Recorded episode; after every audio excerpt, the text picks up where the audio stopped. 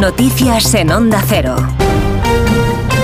Las noticias que a esta hora de la mañana nos cuenta María Hernández. Buenos días, María. Buenos días, Alsina. Lo primero, la tractorada. ¿Cómo van las cinco columnas de tractores que avanzan hacia Madrid y que quieren concentrarse frente al Ministerio de Agricultura? La previsión se ha desbordado. Son muchos más los que se han sumado a las marchas y hay mucho enfado porque la policía bloquea a aquellos que no están autorizados. En la puerta de Alcalá hay una unidad móvil con José Luis Pérez Vicens y Laura Lorenzo. Son 500 tractores los que van a llegar hasta aquí, pero se han desbordado, como decías, las previsiones y por eso la Guardia Civil y Policía Nacional está bloqueando el paso al resto.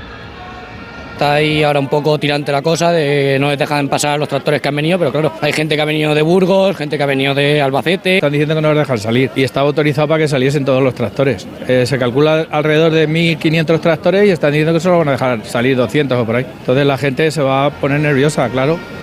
En Torrejón de la Calzada los agricultores han decidido cortar la A42.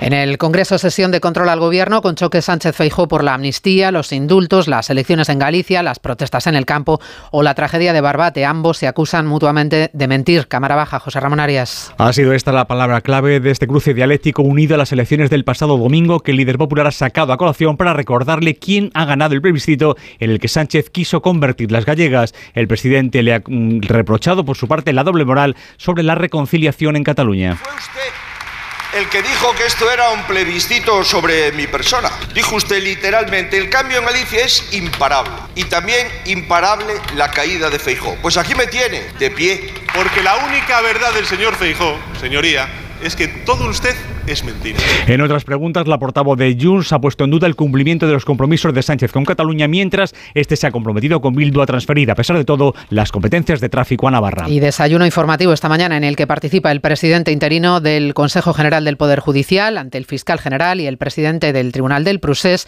Guilarte, ha hecho esta reflexión.